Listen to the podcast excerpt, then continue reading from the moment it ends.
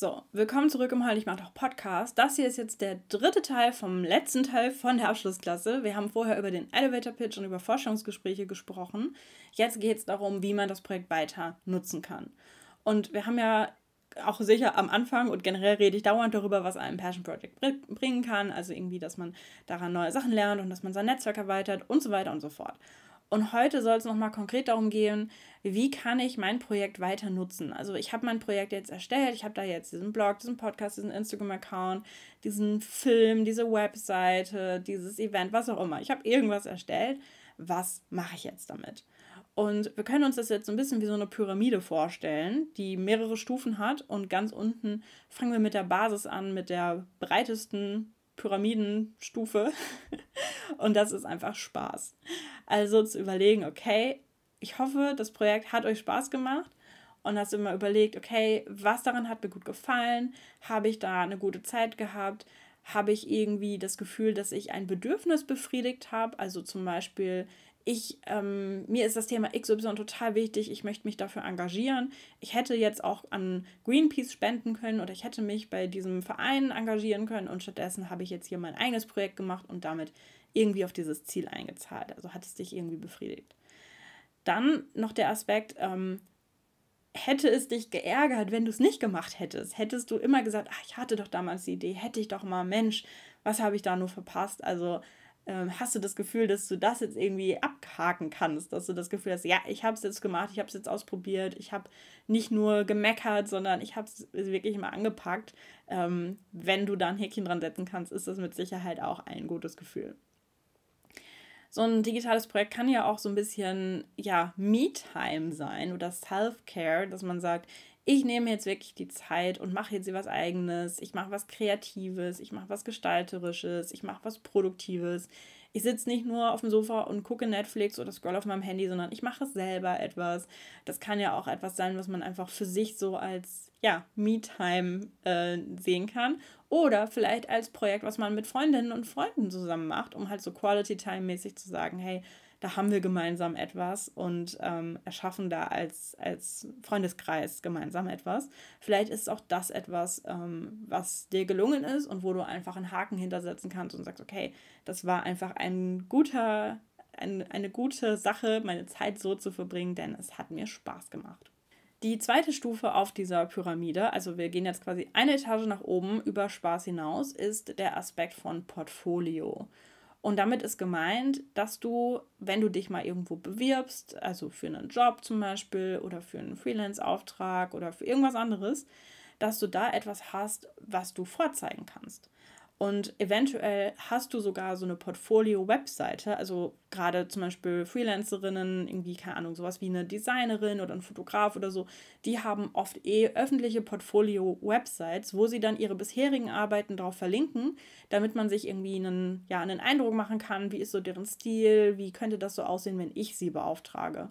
Und da könnte man jetzt natürlich auch einfach sagen, okay, dann nehme ich auch mein digitales Projekt, was ich erstellt habe, und packe das mit auf diese Portfolio-Seite, um dann da ja ähm, zu zeigen, öffentlich zu zeigen, was ich gemacht habe.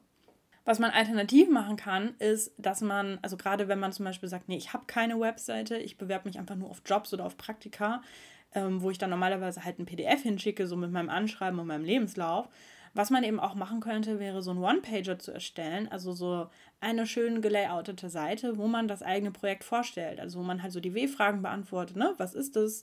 Warum gibt es das? Wie sieht es aus? Für wen ist das? Und so weiter und so fort. Wo man ein paar schöne Fotos mit reinbringt, zum Beispiel, oder äh, Screenshots oder Behind-the-Scenes-Eindrücke wo man das fertige Projekt zeigt. Vielleicht hat man sogar ein paar Stimmen, dass jemand, dass man irgendwie einen Kommentar screenshottet, wo jemand sagt, boah, total cooler YouTube-Kanal, werde ich direkt abonnieren, bin gespannt aufs nächste Video oder sowas. Ähm, um quasi so, ja, kurz und knackig das Projekt präsentieren zu können. Und das könnte man jetzt zum Beispiel bei einer Bewerbung mitschicken. Also mit Sicherheit nicht bei jeder Art von Bewerbung, aber ähm, bei ja, manchen Arten von Jobs, da wird eh verlangt, dass man Arbeitsproben mitschickt. Also wenn man sich zum Beispiel als ähm, Journalistin bewerben möchte oder halt dann für so ein journalistisches Volontariat, die werden dich 100% bitten, irgendwelche Textproben mitzuschicken. Und natürlich kannst du dann irgendwelche Texte erstellen, die du halt nur dafür schreibst oder du kannst irgendwie was einschicken, was du mal in einem vorherigen Praktikum gemacht hast oder so. Aber auch da ähm, bin ich mir sicher, dass die das sehr cool finden würden, wenn du sagst, hier, ich habe schon mal diesen äh, diese Podcast-Reportage erstellt oder ich habe schon mal diesen Instagram-Account gemacht, wo ich äh, das und das erkläre. Ähm, schaut euch das doch mal an. Und ähm, natürlich kann man auch einfach nur einen Link zum Projekt mitschicken, aber da müsst ihr damit rechnen, dass die Leute vielleicht nicht so mega viel Zeit haben, sich das anzugucken. Vielleicht scrollen die nur kurz drüber oder so.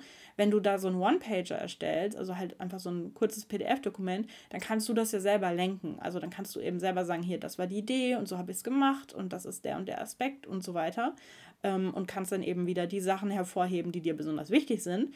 Da haben wir übrigens auch in der letzten Podcast-Folge schon drüber gesprochen. Da ging es um den Aspekt Bewerbungsgespräch und sich zu überlegen, was man da so hervorheben würde. Das ja, gilt dann auch hierfür. Die dritte Stufe in der Pyramide, jetzt gehen wir nochmal einen Schritt höher, ist Personal Branding. Und auch da haben wir ja schon im Podcast drüber gesprochen, beziehungsweise in der Abschlussklasse drüber gesprochen. Und hier ist eben spannend zu sagen, okay, ist das Projekt etwas, was ich wirklich mit mir und meinem Namen verknüpfen möchte, was total gut zu mir als Person passt? Ist es ein Thema, wo ich mich langfristig sehe? Ist es ein Thema, zu dem ich Bekanntheit erlangen möchte? Ist es ein Thema, wo ich mich in das Netzwerk begeben möchte, in die, ich sag mal, Szene begeben möchte von diesem Thema, ähm, was langfristig zu mir passt? Und wenn ja, dann kannst du ja dein Projekt wunderbar benutzen für Personal Branding. Ähm, ja, indem du zum Beispiel auf deinen Social Media Kanälen oder deinem LinkedIn-Profil oder sowas darüber sprichst, indem du es wirklich nicht unter einem Pseudonym machst, sondern unter deinem vollen Namen, damit man, wenn man dich googelt, das dann auch findet und so weiter und so fort. Und ähm, ja, das ist dann quasi nochmal ein Schritt mehr als nur so ein Portfolio, sondern da sagst du jetzt wirklich, es ist Teil meiner Personal Brand, dass ich einen Blog über Fair Fashion habe. Oder es ist Teil meiner Personal Brand, dass ich hier diesen Instagram-Account über XY habe, weil ich mich für das Thema einsetze. Und ja, das ist dann eben schon die dritte Stufe unserer Pyramide.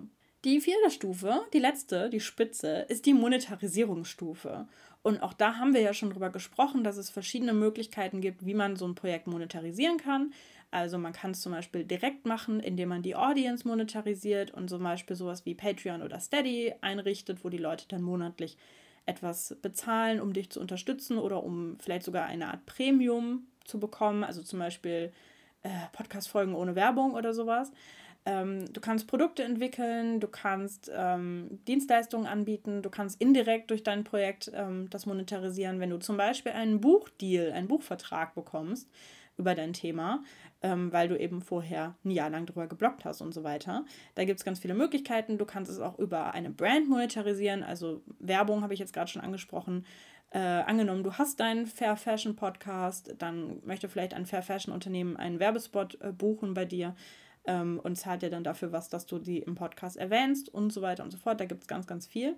Ähm, wir haben da drüber gesprochen, was es da für Möglichkeiten gibt. Wir haben auch drüber gesprochen, dass mit Sicherheit nicht alle Möglichkeiten gut zu dir passen oder dass sie eben, dass du dich auch damit wohlfühlen musst. Ähm, und du musst das natürlich auch nicht machen. Also um Gottes Willen, das ist eben jetzt nur die Spitze der Pyramide, die für manche Passion Projects in Frage kommt, sie eben in ein Business oder in einen Einkommensstrom umzuwandeln. Ich verlinke euch dazu auch einen Blogpost mit ähm, Ideen für Einkommensströme, wenn ihr euch da nochmal inspirieren lassen wollt. Aber das Ganze ist jetzt ganz bewusst als Pyramide angeordnet und nicht einfach nur als vierteiliges Schaubild oder sowas. Denn gemeint ist, dass Spaß solltet ihr im besten Fall wirklich alle gehabt haben an euren Projekten. Ihr habt euch ja hoffentlich ein Thema rausgesucht, was euch wirklich interessiert. Ähm, deswegen gehe ich davon aus, dass an diesem Spaßpunkt ihr eigentlich alle seid. Und alles, was darüber hinausgeht, ist natürlich optional. Also du musst es nicht als Portfolio benutzen, du musst nicht Personal Branding damit betreiben, sondern wenn du das Gefühl hast, dass es zu dir passt, dass du es so weiter nutzen möchtest, dann kannst du es machen. Und auch hier Monetarisierung passt eben nicht zu allen Projekten, sondern ihr könnt es auch ganz bewusst sagen, nee, in meinem Job mache ich das, in meinem Projekt mache ich das und das sind zwei getrennte Sachen, das will ich nicht vermischen. Das ist auch absolut fein. Überlegt euch einfach, was für euch passt und macht euch einen Plan, wie ihr das ähm, ja, verfolgen könnt. Und ähm, auf der neu gelaunchten Webseite heulnichtmachtdoch.de findet ihr auch einige Guides und E-Books und so weiter zu diesen Themen, wo ihr gerne nochmal stöbern und weiter gucken könnt, je nachdem, was euch interessiert. Dieses Pyramidenbild findet ihr übrigens auch auf Instagram, auf dem Heul nicht mach doch Account. Und mich würde total interessieren, also wenn ihr möchtet, wenn ihr das gehört habt, dann geht doch auf den Instagram-Account und hinterlasst einen Kommentar und verratet mir, für welchen Teil der Pyramide entscheidet ihr euch. Also welche der vier Stufen, ähm, wo möchtet ihr euch befinden quasi. Da bin ich total neugierig. Also wenn ihr möchtet, gerne auf den Instagram-Account gehen und das kommentieren. Und äh, ja, viel Spaß beim Zuhören. Wow, vielen Dank. vielen Dank fürs Zuhören.